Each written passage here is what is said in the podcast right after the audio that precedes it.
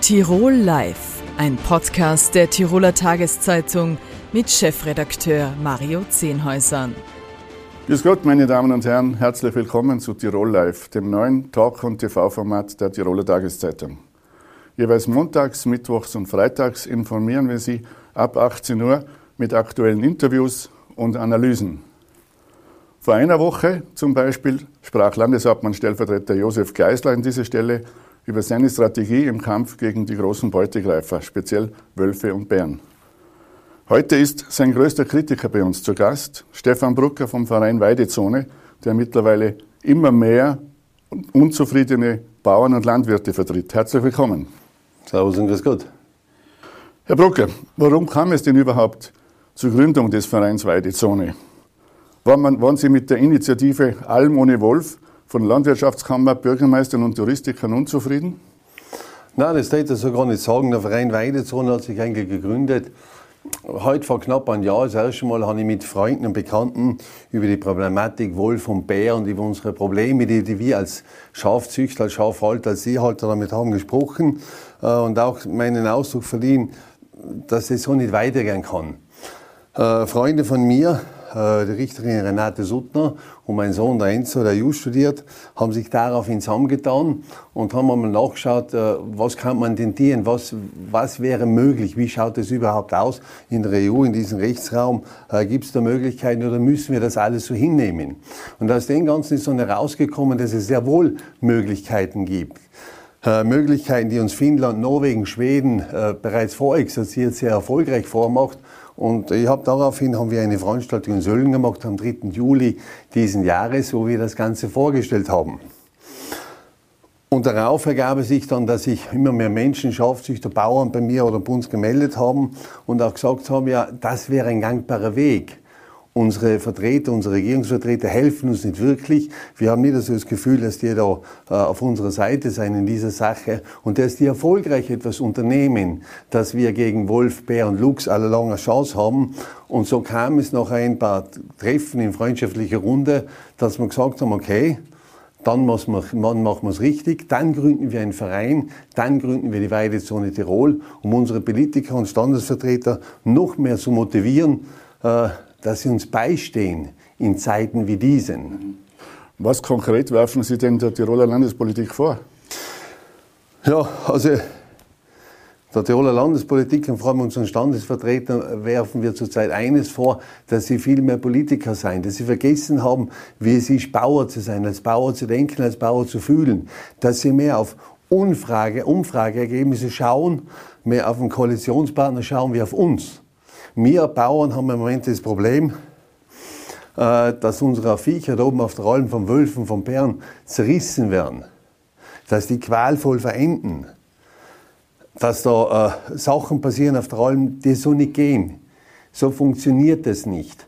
Und wir haben das Gefühl, dass man uns eigentlich, wir haben keine Stimme, uns hört man nicht, keiner schaut auf uns, keiner hilft uns, keiner steht da für uns und sagt so, und jetzt ist Schluss und jetzt muss was passieren.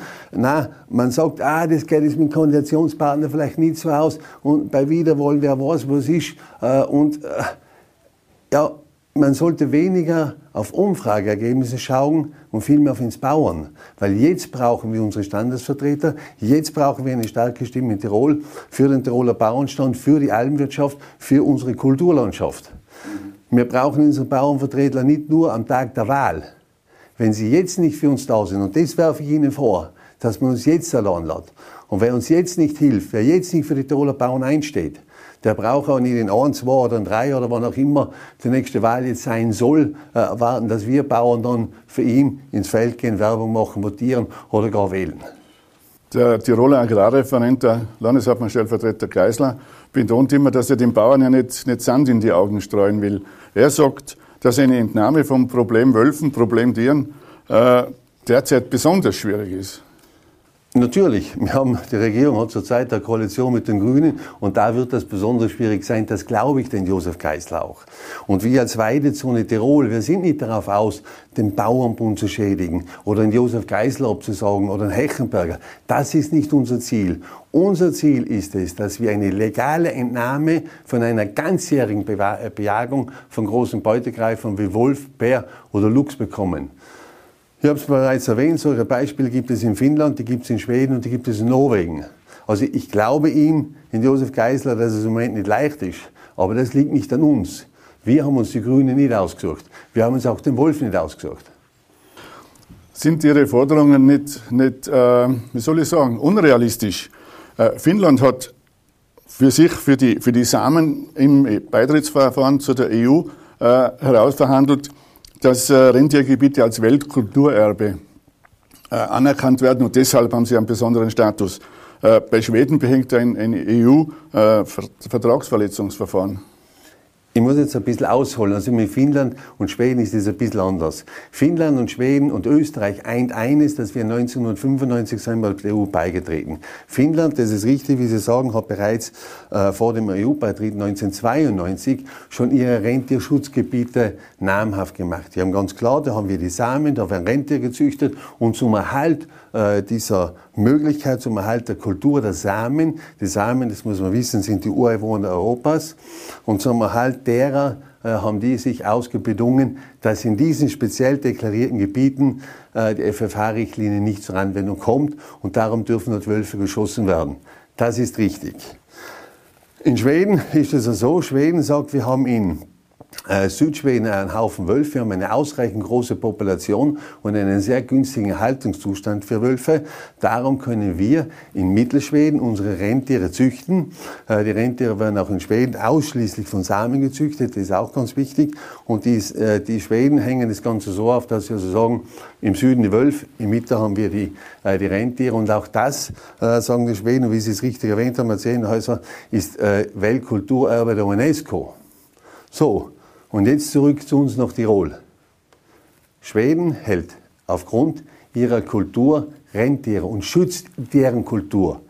Wir in Tirol haben bereits seit mehr wie 6000 Jahren haben wir Weidehaltung von Schafen, von Pferden, von Kier, von Kalben, von Gras auf unserer Alm. Auch wir in Tirol sind zum Beispiel mit der Transhumanz im Hinternütztal sind wir immaterielles Weltkulturerbe der UNESCO. Auch wir haben es verdient, dass unsere Kultur geschützt wird. Und wir verlangen nichts Unmögliches, wenn wir sagen, liebe Tiroler Landesregierung, setzt uns dafür ein, dass die Republik Österreich für uns Tiroler, aber auch für die Steirer, die Kärntner, genauso äh, einen Antrag stellst auf Gleichbehandlung gegenüber den Finnen. Wir wollen nichts anderes wie Gleichbehandlung. Denn auch die Europäische Union gesagt, gleiches Recht für alle. Und zu den Schweden sei eins gesagt, die Schweden sagen, ja okay, wir haben im Süden Schweden einen sehr guten Erhaltungszustand, darum schützen wir, äh, darum schützen wir die Rentiere und darum schießen wir Wölfe in Mittelschweden. Äh, die Schweden haben darüber hinaus noch eines gesagt. Die haben gesagt, 300 Wölfe sind genug. Wolfsrudel. 300 Wölfe, nicht Wolfsrudel, sondern ich darf es korrigieren, es geht hier um Wölfe. 300 Wölfe haben die Schweden gesagt, äh, sind genug, 300 Rudel, das wäre auch ein bisschen viel weil dann waren wir ganz schnell auf 3.000 bis, bis 10.000 Wölfe in Schweden, das ging sie nicht mehr aus. Also, die haben gesagt, 300 Wölfe sind genug und alles darüber hinaus schützen wir, um unsere Kultur der Samen zu schützen. Auch da ganz klare die Parallele zu Österreich. Wir hier in Tirol haben fordern unsere Weidezone Tirol. Wir haben in Österreich, im Nordosten von Österreich, in Allensteig, am Truppenübungsplatz haben wir Wölfe haben wir ein Wolfsrudel und die haben einen sehr guten Erhaltungszustand. Die haben sogar einen besseren Erhaltungszustand wie die schwedischen Wölfe, denn dort ist ein Zuzug von Wölfen, von frischem Blut, von Nordosten möglich. Das ist in Schweden nicht so. In Schweden allalong ist es eine Inzuchtpopulation. Man spricht ja doch von einem sehr guten Erhaltungszustand und von einer ausreichenden Größe. Und wenn wir jetzt anschauen, die 300 Wölfe in Schweden, die übrigens, wie Schweden gesagt hat, nächstes Jahr auf 150 minimiert werden. Also Schweden sagt, im nächsten Jahr 150 Wölfe sind genug. Und wenn ihr jetzt überlegt, dass Schweden sechsmal so groß ist wie Österreich, äh, dann ist die Rechnung nicht mehr schwer, dass wir in Allensteig, da haben wir um die 25 bis 30 Rudeln, eine ausreichende größere Population haben, um uns hier auch wiederum zu berufen, zu sagen, schaut her, äh, das tun wir, das machen wir in Tirol und auch wir, wir riskieren ein Vertragsverletzungsverfahren. Das müssen wir unbedingt tun hat äh, der äh, EU-Rechtsexperte Walter Obexer zum Beispiel auch gesagt, der auch die Tiroler Landesregierung berät. Er sagt selber, riskieren wir dieses Vertragsverletzungsverfahren, dass das ein für alle Mal geklärt ist. Denn dann können wir relativ einfach argumentieren. Liebe EU, schaut, schaut mal her, in Schweden wird das seit 1997 gemacht. Also was ist Schweden so viel besser wie wir in Tirol? Aber in Schweden läuft ja das Vertragsverletzungsverfahren noch. Ja, ah, ja, das läuft schon, aber es läuft seit 1997. Und ganz genau muss man auch da sagen, war es so, äh, dass bereits 1997 die EU einen Kommissär hingeschickt hat, der hat sich das Ganze angeschaut, den hat man es auch erklärt. Dann hat man gesagt, lieber Herr Breckeler, schau her, da im Süden haben wir Wölfe, ausreichend in der Zahl, äh, im Erhaltungszustand gut, Populationgröße groß genug. Da in Mittelschweden haben wir unsere Rentiere, da können wir keine Wölfe gebrauchen. Und darum werden alle Wölfe, die von Finnland herziehen, werden da gnadenlos bejagt. Breckel hat gesagt, ja, dem sei so und seitdem passiert gar nichts. Also wenn, die, wenn alles, was passieren kann, ins Tiroler Bauern, ein Vertragsverletzungsverfahren, das 24 Jahre andauert und noch länger, ja, dann bitte machen wir es morgen, dann machen wir es gestern, dann sollten wir es doch schon lange haben. Führt die Debatte rund um, das, um den Wolf Ihrer Meinung nach nicht zu einer Spaltung, äh, vor allem im Bauernbund? Nein, das sehe ich nicht so. Äh, Einmal sagen wir ganz klar, wir seien nicht gegen den Bauernbund. Ich wiederhole es jetzt noch einmal und an allen Veranstaltungen, die wir machen, und das werden noch sehr, sehr viele sein, beginnen wir immer wieder mit dem Gleichen. Noch ein Servus und Grüß Gott, wir seien nicht gegen den Bauernbund und wir seien nicht gegen Geisler. Wir sind für eine Lösung. Wir wollen nicht den Bauernbund spalten, das nicht. Aber noch einmal und das ganz klar ausgedrückt und auch ganz klar hier deponiert. Wir erwarten von unseren Vertretern der Landesregierung, die wir gewählt haben und nicht die Grünen, weil wir Bauern sind ein relativ treues Wahlvolk. Wir haben sie gewählt durch unsere Stimmen, durch unseren Fleiß. Dadurch, dass wir gegangen sind und Werbung gemacht haben, sitzen sie heute in der Regierung. Und jetzt sollen sie uns nicht ganz vergessen. Und dann, eins muss ich schon einer sagen. Wenn ihr dann her, dass beim Dreierlandtag von Nordtirol, Südtirol, Trentino, die Nordtiroler das sein, die sagen, wir äh, verhindern es, dass die ja dass der Diskussionspunkt Senkung des Schutzstatus des Wolfes und Schaffung von sensiblen Zonen von leichter Entnahme von Wölfen, wenn genau dieser Diskussionspunkt bereits das zweite Jahr hintereinander nicht auf die Tagesordnung kommt und das von unseren Bauernvertretern, das kritisieren wir und da sage ich auch ganz offen, schaut euch. Ja, überlegt mal, wo ihr herkommt. Sie kritisieren, Sie kritisieren jetzt äh, wieder die politische Führung und auch die, die, Kammerführung. Trotzdem verbünden Sie sich jetzt mit, äh, mit dem Verein Alm ohne Wolf. Auch äh, ich bin froh, dass Sie das jetzt ansprechen. Es ist ja heute in der Tageszeitung gestanden. Es hat auch da und dort vielleicht ein bisschen zur Irritation geführt. Auch das ist ja relativ einfach. Da wir nie gegen den Alm ohne Wolf waren oder gegen den Bauernbund waren, äh, brauchen wir nicht irgendwas aufhören. Aber im Endeffekt ist es immer besser, wenn wir zwei Rösser haben, die eine Kutsche ziehen. Und ja, die Alm ohne Wolf ist eine Vereinigung und das muss man ihr zugestehen, die politisch wirkt, die politisch Kraft hat, die politisch Möglichkeiten hat, äh, die es auch geschafft hat, dass der Hohe Tiroler Landtag die Almwirtschaft zum öffentlichen Interesse erklärt hat. Das ist ein Verdienst der Alm ohne Wolf. Das muss man ihnen lassen, das muss man ihnen zugestehen. Dazu danke, vergelt's bravo und tut ab. Äh, wie auf der anderen Seite ist eine dynamische Bewegung. Äh, und diese es wird keine äh, Vereinigung beider Vereinigungen geben. Das wird nicht passieren. Es wird die Almane Wolf als eines marschieren oder auf ihre Art tätig sein. Und es werden wir als Weidezone Tirol auf unsere Art tätig sein. Und letztendlich, und das ist schon klar, äh, wir brauchen die Politik. Jemand in der, äh, in der Politik muss uns helfen, muss es dann letztlich entscheiden und sagen, ja, das tun wir. Und da angesprochen, Josef Hechenberger ist sehr kantig aufgetreten in letzter Zeit, hat sich auch hier klar positioniert, hat auch hier klar gesagt, wie unzufrieden er ist mit diesem Almschutzgesetz und mit der Evaluierung des Jagdgesetzes. Denn was uns das bis jetzt geholfen hat, wissen wir ja. Und auch die Aussage von Landeshauptmann Platter, und das möchte ich an der Stelle auch ganz, ganz klar sagen, der gesagt hat, noch vor einem guten Jahr, hört mal auf mit, der Wolfspro äh, mit dieser Wolfsromantik, damit muss es Schluss sein. Ich werde mich annehmen. Ja, wo ist unser Landeshauptmann? Das kritisieren wir. Die Leute, die wir brauchen von Landeshauptmann abwärts, sind nicht da, wenn wir sie brauchen. Das kritisieren wir und wir sind froh mit der Vereinigung Almoner Wolf und dem Landwirtschaftskammerpräsident Josef Heichenberger. Äh, insofern einen Gleichklang gefunden zu haben, dass wir einen Schulterschluss machen können, um gemeinsam zu marschieren. Denn zwei Zugpferde ziehen die Kutsche nochmal leichter wie eines und im Endeffekt brauchen wir eine Weidezone Tirol. Sonst wird es die Almwirtschaft nicht mehr lang geben, sonst wird es die Kulturlandschaft nicht mehr so lang geben, sonst wird dieses Land Tirol nicht mehr so ausschauen, wie es ausschaut. Denn dass das so ausschaut, das ist auch ein Verdienst der Bauern. Und da, ganz kurz zum Abschluss, äh, möchte ich schon mal fragen, die Leute, wollt ihr, dass das alles aufhört? Wollt ihr es Sorge haben, wenn es im Wald geht, weil irgendwo äh, ein Bär sein kann? Oder ein, ein, ein, Wolf mit Jungen. Soll das alles so sein?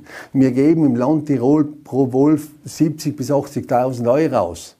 Der Herrenschutz, so sagen man im Tiroler Oberland, hat bis zu 200.000 Euro gekostet. Ja, fragt sich die Rentler einmal in den Land, was gibt man für alte Leute aus, für die Pflege, für Kinder, für Soziales? Ist das wirklich alles noch gerecht? Ist das wirklich alles noch gut verteilt? Leibwegen und so. Und ich sage, wenn man es denkt, saufig, was uns Menschen nichts nutzt und nichts bringt.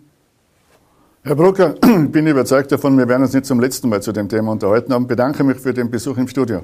Gerne jederzeit wieder. Dankeschön. Servus. Danke auch. Servus. Wir wechseln das Thema und kommen zum Transitverkehr.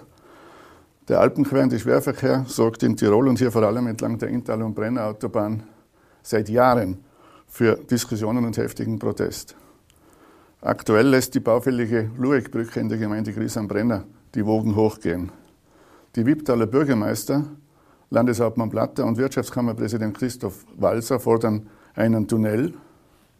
Äh, die ASFINAG mit äh, Verkehrsministerin Eleonore Gewessler im Rücken will die baufällige Brücke sanieren.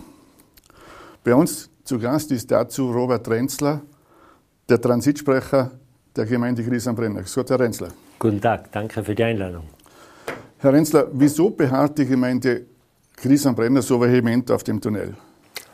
Die Gemeinde Gries und darüber hinaus die Planungsverbände Wipptal und Stubaital, das sind 17 Gemeinden mit 29.000 Einwohnern, haben sich ganz klar für den Tunnel ausgesprochen, weil wir uns vom Tunnel einfach eine Entlastung hinsichtlich Lärm, hinsichtlich Schadstoffbelastung erwarten und vor allem, und das ist unsere Hauptmotivation, wir wollen nicht, dass die Autobahn immer weiter ausgebaut wird.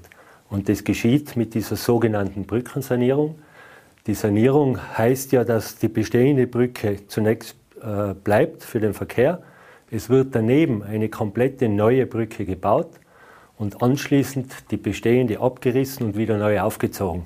Das heißt, die Autobahn, die Fahrbahn wird um 37 Prozent verbreitert. Und das ist aus unseren Augen geradezu eine Einladung zu noch mehr Transit. Die ASFINAG behauptet, dass ein Tunnel in Summe noch schädlicher wäre. Die sagen also, die, Block, die Blockabfertigung bei Stau vor dem Tunnel wäre sehr schädlich, das Unfallrisiko steigt und so weiter, lange Bauzeit. Äh, was halten Sie dem entgegen? Äh, ich persönlich halte da wenig dagegen, weil ich kein Experte bin, aber wir haben Gott sei Dank drei emeritierte Universitätsprofessoren an unserer Seite, die ehrenamtlich für uns dort tätig sind.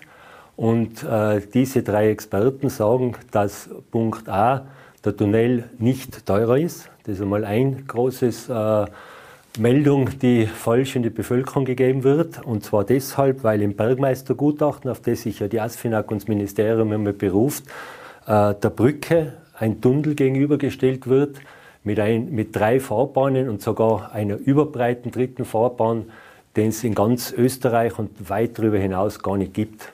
Wir schlagen vor einen äh, Tunnel, zweispurig mit durchgehenden Bannenstreifen. Der ist dann immer noch ein Luxustunnel, wenn man die Tiroler Situation nimmt. Aber dieser Tunnel wäre auf keinen Fall teurer, äh, wahrscheinlich sogar etwas billiger.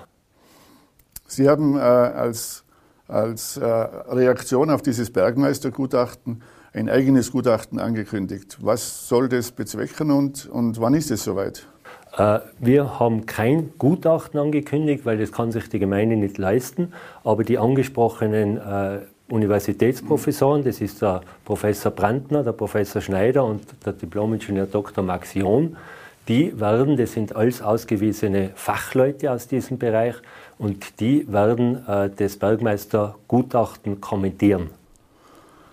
Wie lange kann denn die Gemeinde Gries am Brenner ihren Widerstand gegen das äh, laufende Projekt noch aufrechterhalten? Äh, so wie ich sehe, haben wir jetzt gerade äh, mit Hilfe der Medien, vielen Dank, aber auch mit Hilfe unserer Netzwerke im Hintergrund, zum Beispiel der Ex-Minister Töchterle hat sich an unsere Seite gestellt und viele andere, wie sie diese äh, Geschichte verfolgt haben in den Medien und erkannt haben, dass hier eigentlich die ASFINAG und letztlich auch mit Hilfe der Ministerin über das Wittal und auch über Tirol drüber gefahren wird. Wir dürfen ja nicht vergessen, jedes Auto, das über den Brenner verlässt oder über den Brenner hereinkommt, das fährt durch ganz Tirol. Kufstein, außer Fern oder Arlberg wieder raus oder rein. Das ist ein Tiroler Problem und nicht nur ein Wipptaler Problem. Was ist, wenn das Bundesverwaltungsgericht die Beschwerde der Gemeinde Griesenbrenner gegen den UVB-Bescheid äh, nicht stattgibt? Dann könnte man theoretisch noch weitergehen. Soweit ich informiert bin, das weiß ich nicht, ob man das tut. Aber es ist einerseits äh, die Beschwerde gegen das UVB-Verfahren anhängig und andererseits läuft ja auch noch die parlamentarische Bürgerinitiative, die jetzt im Herbst irgendwann wieder äh, behandelt wird im Verkehrsausschuss des Parlaments. Apropos Bürgerinitiative, es ist ein bisschen paradox. Äh, der Landeshauptmann Blatter stellt sich auf die Seite der, der Tunnelbefürworter und das Transitforum mit Fritz Gorges an der Spitze hält nichts von einem Tunnel. Das äh, kann ich nicht beurteilen, was in Fritz Gorgeser jetzt gegen den Tunnel sprechen lässt. Äh, wir wissen einfach, dass äh, wenn der Verkehr im Tunnel verschwindet, dass auf jeden Fall die Lärmbelästigung weg ist und auch die Schadstoffbelastung wesentlich geringer ist als sonst, weil man diese Abgase, die Abgasluft im Tunnel natürlich filtern und reinigen kann. Jetzt gibt es äh, viele Leute, die sagen, die Lueckbrücke ist nur der, der Anfang von einer, von einer grundlegenden Sanierung der gesamten Strecke, speziell also der Brennautobahn. Äh, was schwebt Ihnen da vor? Was, was wird in der Zukunft sein? Das ist eben genau, was die äh, Resolution der beiden Planungsverbände Wipptal-Stubaital äh, behandelt. Wir wollen ein Gesamtkonzept von Kufstein bis zum Brenner. Und das äh, fängt an bei Einhausungen, bei Lärmschutzmaßnahmen, bei mehr Tunnels auch, damit der Verkehr sozusagen möglichst äh, aus der Landschaft verschwindet. Und letztlich ist es Ziel, den Transit zu dosieren. Das haben wir ja jetzt begonnen, die Landesregierung, aber letztlich geht es schlussendlich um eine Reduktion. Wir dürfen ja nicht vergessen, dass alle äh, Prognosen jetzt schon wieder nach oben gehen. Auch die realen Zahlen haben das Rekordjahr von 2019 jetzt schon in den letzten Monaten wieder übertroffen. Und die Prognosen gehen auf eine Million bis 1,5 Millionen Lkw mehr äh, im Jahr 2030. Und wenn wir da nicht dagegen steuern, dann werden wir im wahrsten Sinne des Wortes überrollt. Und aus unserer Sicht ist die einzige Maßnahme, die EU-konform ist, die Tirol und Österreich derzeit in der Hand hat, ist, Straßen schlicht und einfach nicht auszubauen. Das schreibt die EU nicht vor. In welchem Zustand sich die Straßen befinden, das ist Sache des nationalen Landes. Und für uns ist eben ein weiterer Ausbau, und soweit wir informiert äh, sind, ist ja der nächste sozusagen großzügige Ausbau, die, äh, um, also die äh, Autobahneinfahrt Süd, also wo wir von Innsbruck Süd, äh, und das geht dahin. Bei jeder Sanierung wird immer ein Stück sozusagen erweitert und das ist für uns genau das falsche Signal. Wer Straßen baut, wird Verkehr ernten. Das haben wir Wipptaler seit 1967, seit die Lugbrücke eröffnet worden ist. Ich bin damals als Volksschüler oben gestanden und habe äh, mit, mit, der Schule gesungen. Der Herr Wallnöfner, unser verehrter Landeshauptmann, hat das Band durchschritten und seitdem sind die Zahlen drastisch Jahr für Jahr nach oben gegangen. Zum Schluss noch zur Politik, Herr Renzler. Äh, den Wipptaler Bürgermeistern wird speziell von den Grünen äh, vorgeworfen, dass sie mit ihrer, mit ihrer Aktion jetzt lediglich die Gemeinderatswahlen 2022 im Hinterkopf haben. Stimmt das? Das kann ich nicht beurteilen. Ich bin sozusagen für die Gemeinde als Transitsprecher gebeten worden, das Amt zu übernehmen, aufgrund sozusagen meiner Erfahrung als in meinem alten Job als Generalsekretär des Alpenvereins und aufgrund meiner und meiner Südtiroler Freunde des Erfolges im Kampf gegen den Windpark Brenner, den wir damals ausgefochten haben und schlussendlich gewonnen haben. Und äh, ansonsten äh, sind wir, auch diese Experten, die ich gerade angezogen habe und erwähnt habe, sind wirklich unpolitisch. Wir machen das, weil uns einfach der Kampf gegen den Transit ein Anliegen ist und wir sozusagen sehen, wenn wir uns jetzt nicht einsetzen, dann wird die Zukunft unserer Kinder und Kindeskinder massiv eingeschränkt und bedroht. Das ist einfach so. Ich darf erinnern, der Bürgermeister Rasten hat ja bei der letzten Pressekonferenz ein Beispiel gebracht, dass zunehmend äh, Baugrün, also Flächen nicht im Baugrunde umgewidmet werden können, weil die Lärmemissionen das untersagen. Das heißt, auf Deutsch gesagt, faktisch geschieht sukzessive und seit vielen Jahren eine schleichende Enteignung des Tales. Die Asfinag übernimmt das Tal und die Bevölkerung hat kaum mehr was mitzureden. Und um das geht es uns als Bürgerinnen und Bürger. Gemeindepolitik, sage ich ganz offen, ist nicht mein Thema und ich habe ja auch nie im Gemeinderat oder in der Gemeinde kandidiert und werde das auch nicht tun. Herr Renzler, vielen Dank für Ihren Besuch bei uns im vielen Studio. Dank. Wir werden uns sicher noch ein paar Mal zu diesem Thema unterhalten. Sehr gerne. Danke. Danke vielmals. Zum Schluss wechseln wir noch in die Tiroler Landeshauptstadt Innsbruck. Nach 40 Jahren der Koexistenz haben sich die beiden großen Wirtschaftsvereine, der Altstadtverein und der Verein der Innenstadtkaufleute, zum Zentrumsverein zusammengeschlossen. Neuer Obmann ist Michael Berger, der heute hier zu Gast ist. Herzlich willkommen. Vielen Dank für die Einladung. Herr Berger, in der Vergangenheit äh, sind mitunter, war das Verhältnis nicht immer friktionsfrei zwischen den beiden Vereinen. Äh, ist es Ihnen gelungen, jetzt in dieser kurzen Zeit seit der, seit der Zusammenlegung diese Gräben wieder zuzuschütten? Das ist uns gelungen. Man kann sagen, der Start ist geglückt. Wir haben mit Ende September die Strukturen des neuen Zentrumsvereins jetzt geschaffen, ein eigenes Büro in der Angerzellgasse und wir haben die Tätigkeiten beider Vereine in eine Organisation zusammengeführt. Am vergangenen Freitag äh, fand die von der Stadt Innsbruck organisierte Shopping Night statt. Äh, in Ergänzung dazu hat es früher auch eine Veranstaltung der Innenstadtkaufleute gegeben. Die wurde 2020, äh, also mit Wirkung 2020, äh, wurde sie gestrichen. Wie geht es denn jetzt da weiter? Äh, gute Frage. Es waren nämlich zwei Veranstaltungen, die die Stadt im, im Einkaufs Geschäft geprägt haben. Das war ganz Innsbruck tanzt, der Innenstadtkaufleute und eben die Shopping Night, wie wir sie jetzt am letzten Wochenende erlebt haben. Äh, ganz ein wichtiger Hinweis, äh, wir planen für 22 äh, und wir möchten versuchen, wieder zwei solche großen Veranstaltungen in der Landeshauptstadt zu initiieren. Also wieder Shopping Night und Innsbruck Tanz oder was ähnliches? Oder was ähnliches. Ein zentrales Arbeitsziel Ihres, des neuen Vereines ist die Erhöhung der Aufenthaltsqualität. Was muss man sich darunter vorstellen? Was wollen Sie tun?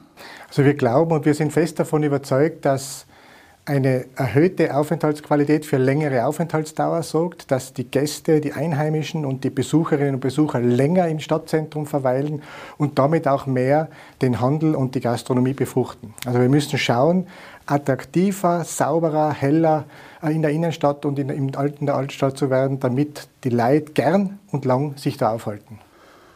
Der Vorschlag Autofreie Stadt spaltet nicht nur die Politik, sondern auch die Bevölkerung.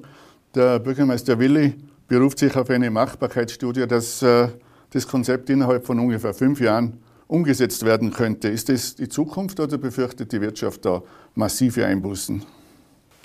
Der Hund liegt da sicher im Detail. Also die Grundidee, der kann man positiv gegenüberstehen, das tue ich auch.